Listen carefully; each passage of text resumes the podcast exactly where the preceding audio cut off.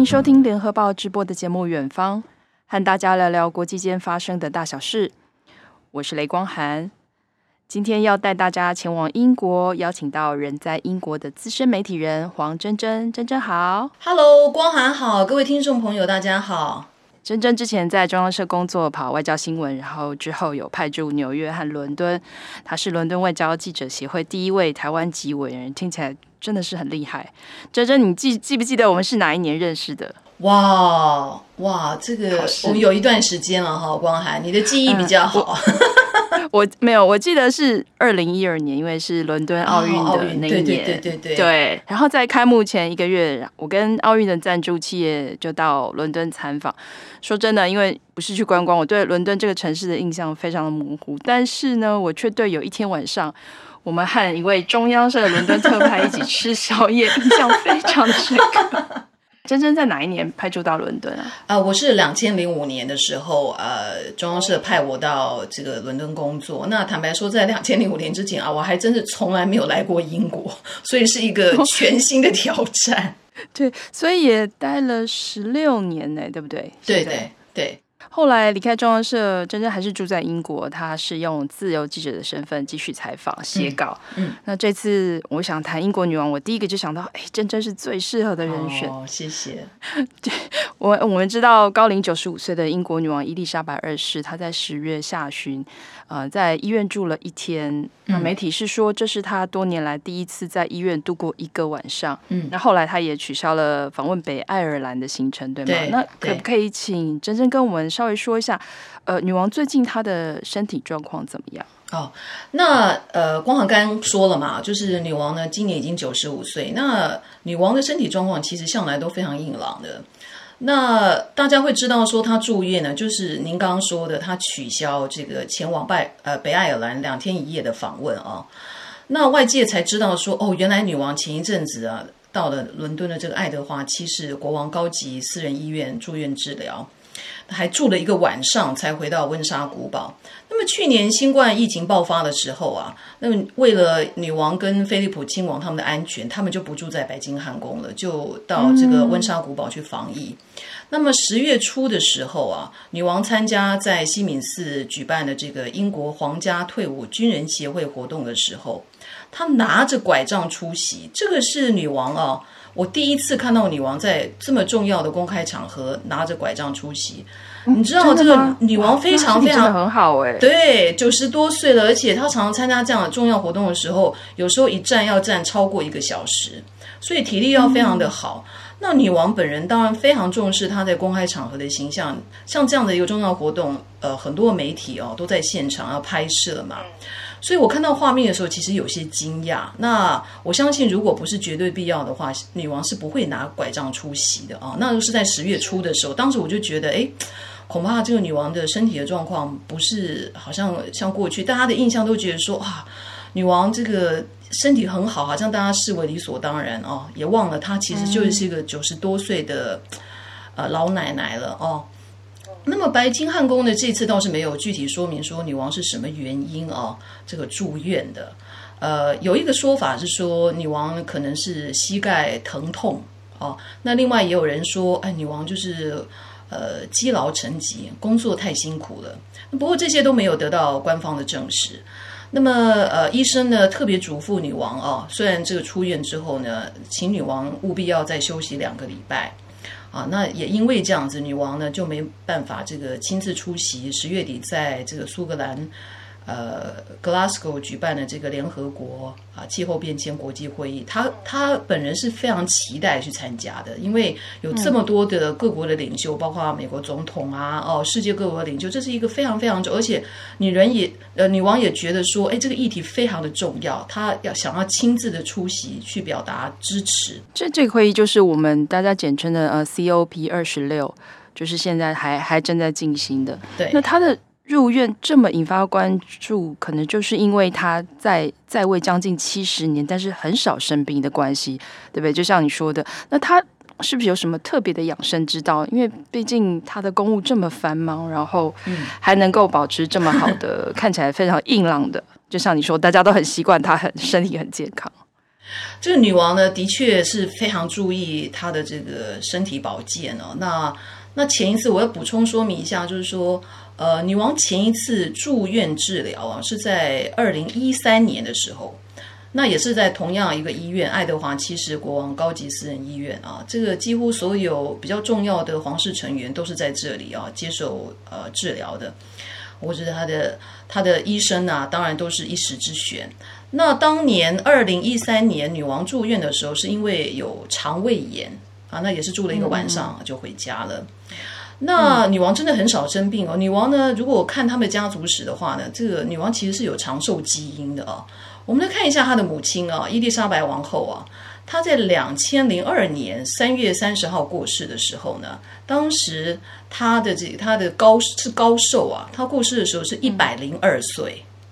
嗯，哦，所以他们是有这个长寿基因。那当然，那如果说你有长寿基因，可是你的这个养生当然是其实是最重要的哦。我们来看一下这个女王是怎么样的养生。我们先看她的饮食方面好了。那当然，呃，这个作为国家的元首，那当然大宴小酌，那当然是很多啊。除了这个必要的宴会呢，我们看女王的饮食其实非常的简单，也很清淡。还有一点很重要，我觉得她很节制啊。哦那有时候，如果中午他一个人用餐的时候呢，他比较喜欢呃吃这个鱼刺比较少的鱼，好，比方说像有个龙利鱼，就是他很喜欢的，然后再搭配一些蔬菜，那或者是呢，他会吃一个烤鸡肉啊，啊，这个鸡胸肉啊，然后再加一点沙拉啊，啊，所以你看他有这个蛋白质，对不对？这个是优质的蛋白质。然后再配均衡的饮，非常均衡，而且呢，这个纤维也够。然后用餐的时候呢，那女王会搭配喝一点白酒啦，或是红酒，还有这个柳橙汁。那女王呢也喜欢呃喝下午茶哦，喝下午茶的时候呢，她会吃一个小块的这个蛋糕，再吃一点巧克力，对不对？啊，对。特别喜欢吃巧克力，所以这个糕点啊，如果御厨说，哎，报告女王，有时候要不要开发新的这个糕点？说啊，这个女王报告说，啊，呃，如果把这个新的菜单啊或甜点啊把它送上，那如果里面有巧克力呢，通常女王都是欣然接受的。不过呢，提到这个呃饮食啊，我倒是有点意外，就是哎，女王还蛮喜欢吃汉堡的。不过真的吗？对，他还蛮喜欢吃汉堡，这不是垃圾食物？是啊，所以他其实也很少吃。不过他吃汉堡的方式跟我们不太一样，他呢只吃这个里面的肉片哦，把这个肉片呢把它拿出来，他不吃我们一般吃汉堡的时候的那两片面包，哎，他不吃。那当然，哦、嗯，吃汉堡的频率真的很低啦，就是偶尔也吃，因为因为就是你刚刚讲，这不是一个很健康的食物嘛，所以大家听哈，女王也吃汉堡啊。嗯，就它就是日式汉堡排的概念嘛，就只有吃里面那一块肉，这样。对哦哦对。哦，日本人都这样吃，是不是？哦，对对对，哎，那女王她，你你刚刚有说她吃的很清淡、很节制，那她有没有不吃什么东西呀？哎有哎，她女王呢，基本上呢，她不喜欢吃生蚝。那他也不喜欢吃这个呃淀粉类的食物，比方说像是马铃薯啊、意大利面啊，这个他都不喜欢吃。然后呢，还有一点就是呢，基本上女王哈，还有包括像主要的呃皇室的成员，他们也不吃一些带壳的海鲜，比方说像是龙虾啦、螃蟹啊这样子。那为什么？为什么？呃，有一个原因呢，是考量有海洋的污染。哦，这个对健康的也不利。那另外有一种就是说，你想想，你想想看哈，在这个正式宴会，如果吃这些带壳的海鲜，那他们这个一举一动啊，这个大家都非常的关注哦。如果要保持优雅的话，除非说这些海鲜都已经去壳了啦。否则这个吃起来真的很困难。哎，对对。不过我倒是想补充一点，就是刚刚因为光涵提到说女王的这个养生嘛，其实养生除了说饮食之外呢，我觉得还有一点要想要跟听众朋友分享的，就是嗯，女王也非常的重视运动哦，她是一个非常喜欢户外运动的人。她从很小的时候呢就学会骑马了，那即使一直到九十多岁哦，她都呃常常在骑马，只要到温莎古堡呢，就常常呃。呃，在骑马，还有一点就是，大家应该也知道，女王很喜欢柯基犬嘛，那个短腿的短腿的狗哦，非常的可爱，这样子。嗯，那每一天呢，她都会带她的柯基犬啊啊出去外面散步啊。那女王也很喜欢健走。那很长一段时间哦，呃，就是每一年夏天呢，他全家到苏格兰度假的时候啊，他们都会安排户外的这个践行的活动。那一般来说呢，即使他在这个呃白金汉宫办公的时候啊，午餐结束之后啊，他绝对不会马上坐下来。他呢，除非有特别的公务哦，女王就是一定会到，比方到皇宫外面的这个啊花园啊啊散步啊，走路一下，消化一下哦。那这段时间呢，就是他的个人的专属时间啊，他的幕僚就不会去打扰他。所以我想总结一下，就是说，女王就是坚持每天呢，呃，都一定要有适度的运动。那当然，呃，现在大家好像很流行这个所谓极限的运动啊，要挑战你的体能。可是我觉得他的想法其实不太。呃，像是这样，他倒是觉得，其实每一天都要有一些适度的运动啊，让你的身心保持平衡与健康。这个我觉得是他长寿一个非常这个重要的一个秘诀。刚才有谈到女王的公务，嗯嗯，其实因为我们台湾并没有这种呃王室，不太了解，就比如说女王和这些其他皇室成员的公务到底都是做什么事情。哦，哎，其实女王真的很忙哎，每一年哦，这个英国王室的官方活动哦，那当然官方活动呢有分在英国国内啦，那有到海外啊，大家一定有注意到嘛哈，他们也会代表女王出国去访问。你知道这样子，我我看了一下，大概一年加起来超过两千个这样的活动哎，那当然不太千哎，差两千个对，官方的活动真的非常的多，那那不太可能女王这个全部。这个自己出席都是他去，哎，那有一些就要分配了嘛，哦，那你看哦，这个王室成员里，我们我们现在来看一下，呃，那除了女王之外呢，那还有就是说王储啦，查尔斯王子啦，哦，还有他的这个妻子，这个他太太这个卡蜜拉啊，那女王还有一个他唯一的女儿安妮公主，哈、哦，那女王最小的儿子爱德华呃王子，好，跟他的太太。那当然，现在到呃第三代就是威廉王子啊，跟他的太太凯特，这些都是主要的成员呐。其实还有其他的，不过大家如果在办一些活动，希望王室的成员来参与的时候，当然是最希望是女王能出席嘛。好，那我想要再提一下，就是说女王第二个儿子哦，安德鲁王子，那呃，大家可能有注意到，就是因为他被指控呢，多年前哦性侵一位呃未成年的少女嘛。那因为这个形象非常的不好，所以他去年就被迫停止代表这个王室出席活动。那另外一个当然就是哈利王子嘛，跟他的太太这个梅根嘛，他们就根本就是退出。说实在的，直接去美国了。啊、对，嗯、再见。那实在是公务其实也没非常的繁忙，所以他们现在人力其实有一点吃紧啦，有点吃紧，有点吃紧，有点吃紧。然后那提到说，比方公务有有些什么什么内容哈，可以列举一下。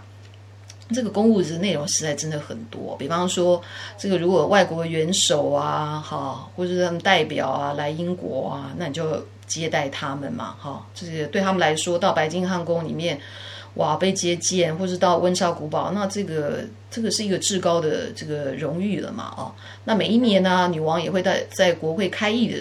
呃，之前那么到国会去致辞演说，哈、哦，那对社会呢有重要贡献的什么贤达，那他们就会封他们一个爵位啊，那你就办一个赠勋的这个仪式嘛，那这个也要、嗯、要出席，哎，要出席，嗯、那这些王室成员就要把这个徽章要别在别在他们的身上嘛，哦，这个是对很多人来说也是一个人生很重要的一个呃荣耀哦。不知道有没有媒体报道过，比如说女王在身体比较健康的时候，可能平均一年会排，就是大概公务行程大概有几天，比如说三百六十五天有几天，可能都是有公务的行程，还是几乎每天都有？哦，对，这个呢，呃，当然现在因为她状况不是特别的好啊，我们来看一下，呃，我以这个两千二零一七年跟二零一八年来看好了哈。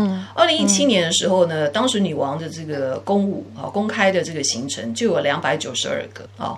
那二零一八年的时候，当时女王九十二岁了。那公务行程不但没有减少，还增加了一个，就两百九十三个。那一年有三百六十五天啊，她有这么长的时间，每一几乎每一天都有行程。大家别忘了，还有周末啊。有些时候周末的时候，她也不见得都在放假，因为有时候像我刚刚提到说，活动就是在就是在哎，比方对对对，嗯、所以那她也。避不掉嘛，对不对？那还有一点就是说，即使没有公开的行程哦，这个还是我们看得到的，媒体有报道采访的。还有一些是女王没有公开，可是他们一直持续都要做，就是她要批很多公文啊，她要看很多公文啊，很辛苦啊。哦、就是说，真的真的，比方说，通常一般来说，她八点半用早餐嘛，在那个之前呢，那幕僚当然就会把当天的新闻都整理好了，好，公文也整理好，从。从不同的这个政府的部门啊，汇集过来的这个公文啊，还有新闻简报都准备好。那那女王可以随时掌握最新的这个新闻的时事。然后呢，八点半呃开始用早餐，那九点多之后呢，哎，她就要开始办公了，她可能就要批公文。所以其实是真的非常辛苦的，这个绝对不是我们呃一般人想象中好像很轻松的行程。对，而且女王她是从她二十六岁就继承王位，对，就持续忙碌快要七十年。我我在想说，一般人就是大概工作四十年，可能六十几岁就退休。对，她年纪这么大，她为什么这么认真，就这么执着在工作上面？哎，我觉得女王真的是也是一个时代的典范。哎，就是你刚刚讲，你看我们现在很多人啊，常常报章杂志都会提到说，怎么样提早退休、财务独立。哎，这对女王来说是从来没有想过的事情啊。因为我曾经采访这个白金汉宫哦，他们的主管啊，我就请他说明说，哎，你到底女王的一天是怎么过的啊？所以就是像我刚才跟大家分享的那样子，嗯、就是真的非常的忙。嗯、然后我就说，到他为什么可以这样子？呃，好像每一天都充满了活力哦，投入他的工作，这个实在非常的不可思议。就像你刚刚讲的，明年这个女王担任君主是七十周年啊，怎么可能这么长时间？好，他的他的答复是这样，他跟我说啊，嗯，因为女王呢，对于她的工作啊，她有一个非常强烈的荣誉感，还有责任感。她、嗯、认为呢，他自己本人必须要做这个，不仅是王室，也应该作为一个英国人的表率。那他觉得他被赋予这么大的这个重要的责任哦，嗯、他认为他就必须要很认真的执行他的公务，他不应该去辜负人民的托付。这听起来很伟大吧？对不对？而且你看哦，很了不起，这太了不起了。我觉得这个不光，而且他其实坦白说也。工作这么长时间，很多人到最后其实也难免会有一些懈怠。说真的，一般的正常人啊，大部分都有工作的倦怠，对不对？倦怠感好像是常常很多人都会提到，哎，都没有哎，在女王身上都看不到。然后你看，我觉得还有一点很了不起的是，今年这个四月九号，这个跟他结婚七十三年的菲利普亲王啊，他们两个感情啊，有我真的觉得也是一个绝世的典范了吧，互敬互爱。然后就是说，怎么两个人工作默契又非常的好哦。那呃，菲利普亲王过世之后，对女王来说当然打击非常的大哦。那四月十七号这个丧礼结束后啊，呃几天，那女王又开始恢复工作了。她就不让自己沉浸在这种哀伤之中，她觉得知道说，哎，自己。还有很多的这个重大的责任，所以 我个人呢、哦，我是衷心的佩服他的。就是说，嗯，我我很难想象，我到这么大年纪了，还能够这样子每天兢兢业业、这么认真执着的工作，这个实在太了不起了，真的了不起。我有题外话，因为。嗯，你知道日本它也是有，嗯、就是有天皇嘛。对，我们看到一个日本有个民间网站，他有在试着换算日本天皇的年薪，他应该领多少？他说：“他说 天，天皇做的外交工作大概等于一千个外交官的工作量，然后还要可能结婚典礼的主持人啊，公司的人事部长啊这些，他就把它换算下来。他说，日本天皇的年薪应该要一百四十亿哇日元，哇就 那台币三十五亿。”元，我想其实他这个意思就代表说，这些这个天皇或是这个像女王这种，他们的公务真的不是我们一般人能够想象的的这种这种操劳啊。对，真的真的非常的操劳，而且嗯不光是国事啦，他们这几年这个王室也呃，也有一些家务事嘛，其实也是蛮烦心的。哎、嗯，对。那刚才讲到，呃，到底王室的年薪应该领多少？那我也想知道，英国政府到底每年编列多少预算给王室？那女王个人可以动用大概多少钱？我看了一下今年七月公布的这个资料哦，二零二零年到二零二一年哦，通常因为它是一个会计年度嘛哦，嗯，那呃编列的呢，给王室的这个预算呢，跟总共是八千七百五十万英镑，好。那这个八千七百五十万英镑当中呢，因为你知道，王室其实现在住的一些他们的皇宫啊、哦寓所啊，其实官邸哦，其实因为这个年份也很久了，所以常常需要维修。所以这这个听起来很多的八千七百五十万里面呢，房屋的房产的维修费用就占了四千九百五十万了，哦，哦，超过一半呢。哎，对对对，所以其实蛮多的。就是说我因为呃工作的关系到白金汉宫，白金汉宫很多次了，那我就发现，其实如果近看的话，哈，有些地方的确真的也是很需要维修啊。那呃，还有就是薪资费用的部分，因为这些王室其实他也是工作嘛，他也是在工作嘛，对不对？对啊，那他们的薪资费用呢，就呃一年这样算起来是两千四百一十万嘛。哦，那可能有他的置装费啊，还有一些人事的费用，这个都要算。那旅费的话呢，大概是三百二十万啊、呃、英镑。刚才珍珍有谈了一些他自己对女王的呃敬佩啊这些，那我也想知道说，比如说英国的民众，嗯、一般的民众，他他们对女王的印象是怎么样？呃，我们我们看今年五月呢，这个一份民调，他们对将近五千位成年的英国人所进行的调查。那么百分之六十一的受访者，他们都支持维持目前的这个君主制度啊，也就是他们支持王室。嗯、那百分之二十五的人呢，就认为说应该要废除了。那这个很有趣，我觉得在这个调查当中看得到，就是年纪越大的人啊，他们支持君主制的比例就越高。六十五岁以上的人，那百分之八十一的呃人都支持啊、呃、君主制。嗯、那差不多到二十五岁到四十九岁这个族群呢，那那个支持的比例就下降到百分之五十三左右，这样。嗯，我个人觉得，还有我的观察，还有我的采访哦，那一般人其实对女王哦是非常尊敬的啊，就说她在方方面面都是大家的表率啦哦。那这高人气跟我刚刚提到，她一直以身作则、认真的这个执行公务，其实有非常大的关系，而且女王几乎没有丑闻啊。在在这个各种媒体上面几乎没有看到什么丑闻啊，对不对？呃，然后你看，如果再仔细回推过去的这个一些历史来看的话，呃，他的人气曾经有一度稍微有点跌落的时候哦，是在一九九七年，当时这个戴安娜王妃很不幸在巴黎车祸过世。那那个是一个夏天嘛，哦，刚刚有提到说，每年夏天的时候，女王都会跟家人到苏格兰去度假。那当时呢，女王啊跟家人当然就带着这个威廉王子啊、哈利王子，他们都很小嘛，啊，还才十几岁而已，到苏格兰一起度假。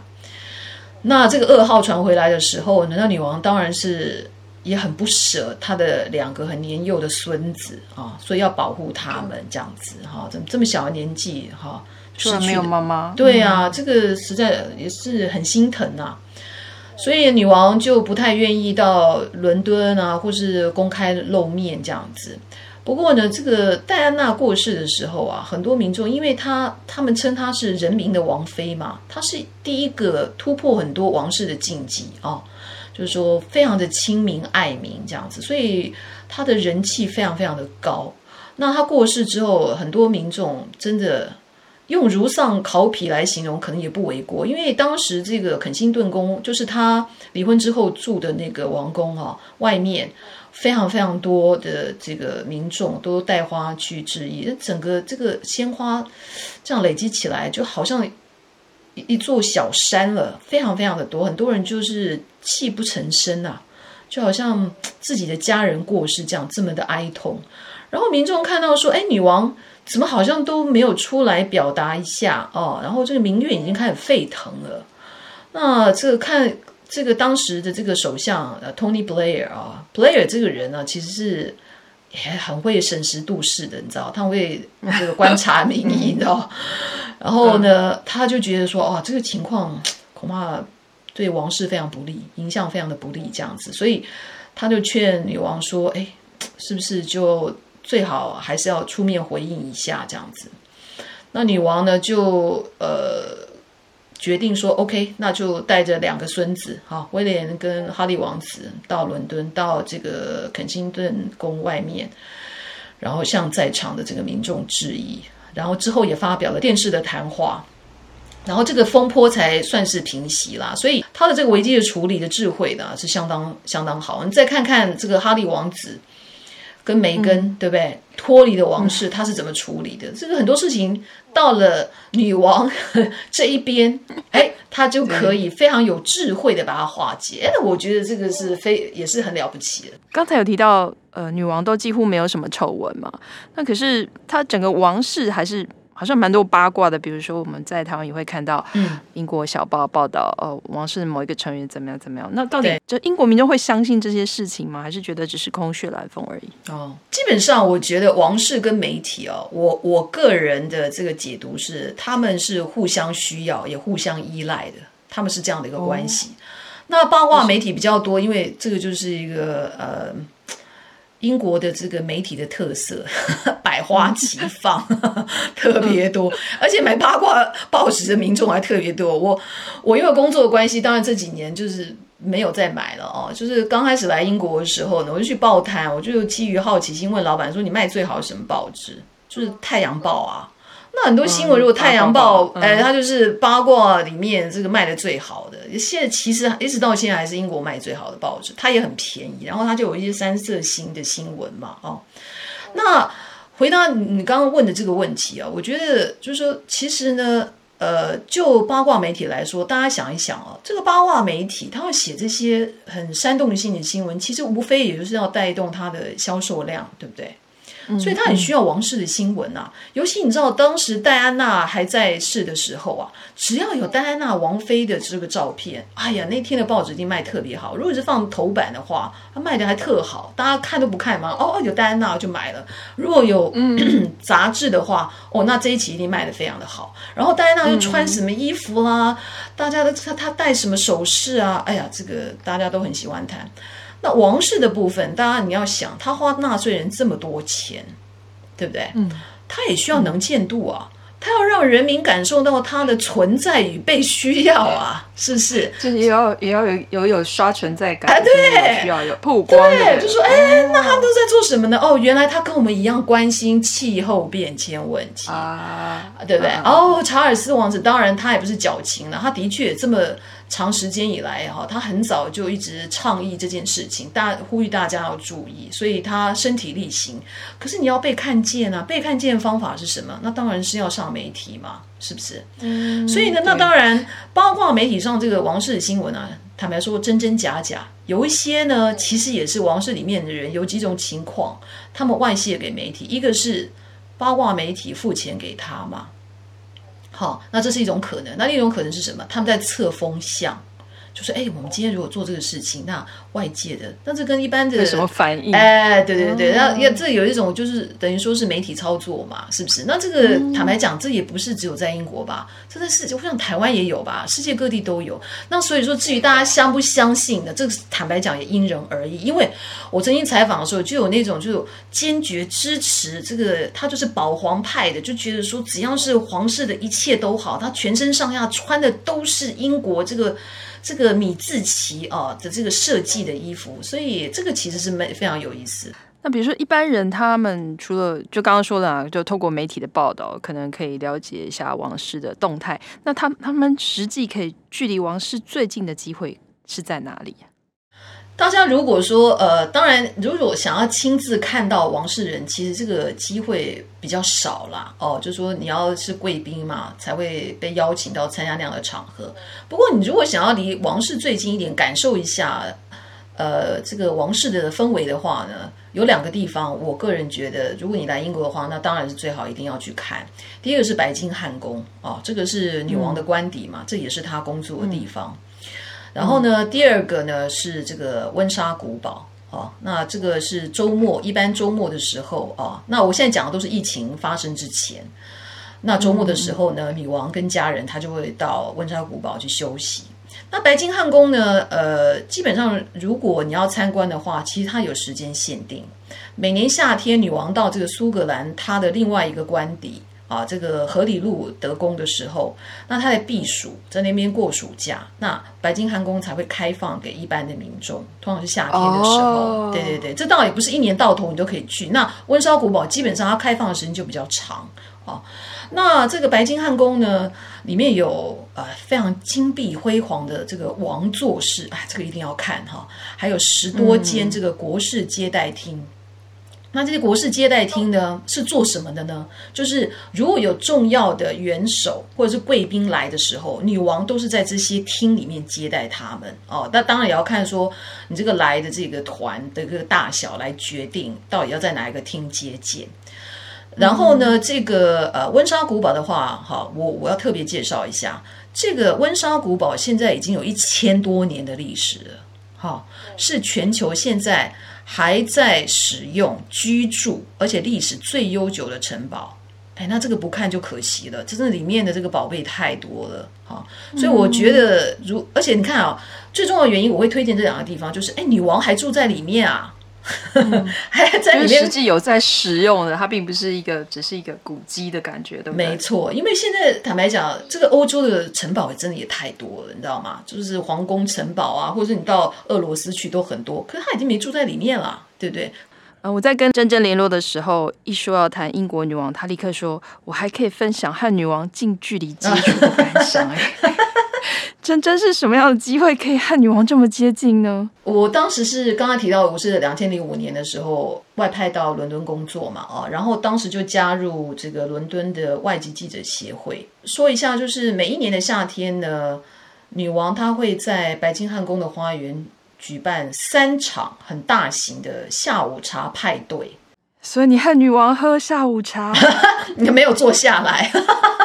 所以那个是呃一个非常非常难得的机会，可以很近距离就看到女王。嗯，我大概距离她大概三十到四十公尺左右吧，就是非常的近这样子。那参加的都是什么人呢？都是其实来自社会各种不同的阶级。那有一个共同点就是说，这些宾客大部分都是对社会有贡献的人。那女王希望借这个机会来表达她的感谢。那女王跟她的家人啊，嗯、哦，呃，像我那年参加的时候，当然菲利普亲王也有参加，也有看到呃查尔斯王子啊，啊、然后还有其他的这个呃王室的成员这样子，那他们就会亲切的跟宾客呃闲话家常。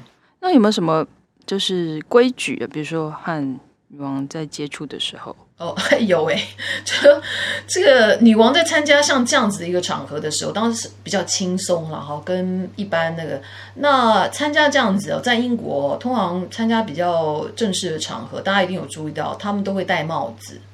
嗯、那女王她有一个御用的造型师啊，会事先根据女王呃很早她就拿到行程了。然后就会根据说，哎，在这个行程里面，啊、啊，要穿戴什么样的珠宝，戴什么样的帽子？帽子通常是，当然这些都是事先先定制好的，都是要一套的。那有一个原则就是说，因为女王哦，其实蛮娇小的，你知道，女王大概一百六十公分左右。那如何要在这个人群当中让女王看见？通常会选择比较明亮的颜色，好。那女王就会搭配一系列。那通常她里面穿的洋装，呃，可能会有一些花花碎花的一个设计，然后再根据那个色调，然后有一个合身的长袖。那她的衣服呢，洋装呢，当然一定都是穿呃超过膝盖的这样子哈。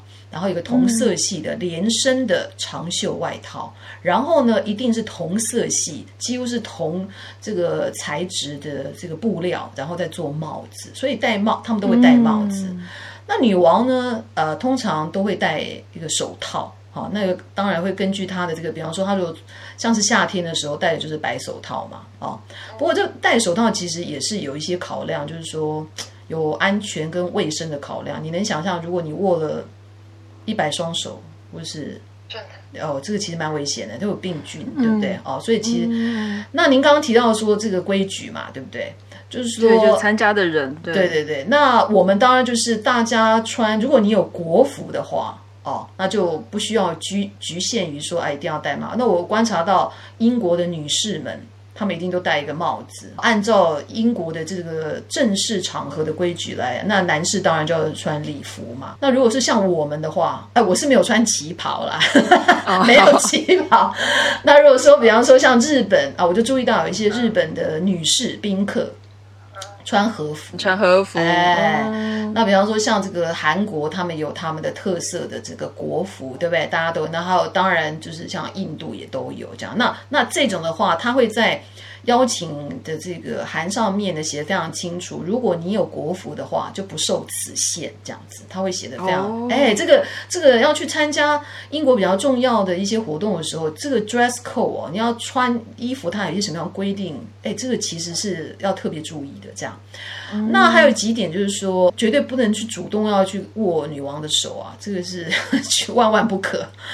然后呢？大忌！哎，这千千万不要这么做，这样子。然后还有一点就是说，呃，女王如果没有问你问题，哎，不要自己主动发问，嗯、这样子要等，不要自不能自己主动跟他聊。不要说，哎，女王你好吗？那 这个就有点太失礼了。好，不要看到女王太开心了，这样子，就旁边的这工作人员马上请你可不可以远离？应该会被架走。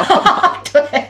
作为全球最年长、在位时间最长的君主，伊丽莎白女王对国家的责任感真的十分令人敬佩。那她的王位继承人就是查尔斯王储，将来应该会一直被人拿来比较，还是真真还是他已经被比较了呢？查尔斯，我觉得他应该已经被比较了。比方说有一点呢，我补充一下，就是女王呢，呃，其实每个礼拜，当然很多事情都因为这个疫情被打破了吧，哦。不然的话呢，每一个礼拜呢，这个女王跟首相都有一个所谓私人时间，他们的对当时当前的这个国事，然后还有国际的这个政治各方面方方面面重要的议题，他们会交换意见这样子。那他从来都不会把他的意见让大外界的人知道。好，这个因为这个君主其实是不应该对这个任何国内的事情、政策啊发表意见，你可以有看法。可是你不可以去干涉这样，那中立就对，叫非常非常的中立。对，那查尔斯王子就对很多事情他就会自己就会发表看法。那很多事情还是可能需要一些调整吧。不过外面很多人有说，哦，会不会就直接跳过他，然后就威廉王子？哎，这其实不太可能呢。嗯，我觉得不太，哦，不可能。我个人觉得不太可能。嗯，那威廉王子自己也，也不想这样子。就是说破坏这个规矩啊，这样子。所以英国的这个王室，如果说坦白讲，英国王室也不是全世界唯一有的嘛。那为什么他好像这个媒体受到的关注特别高？就是因为他有很多的规矩，很多的传统，所以这也是大家对他很有心。那当然，他的王室的成员呐、啊，怎么说呢？对媒体来说多彩多姿，有很多值得报道。不过现在我觉得最重要的一个基石。最重要，大家还很敬重英国的王室。我觉得女王绝对是一个非常非常重要的因素。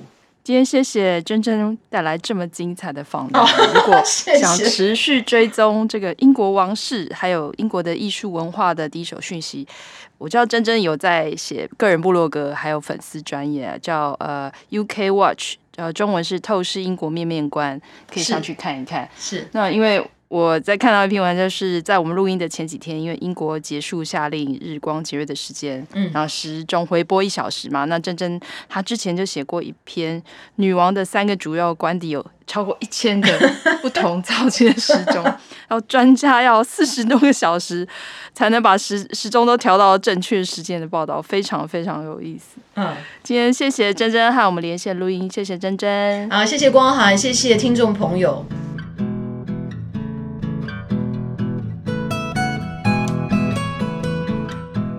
感谢大家收听《远方》。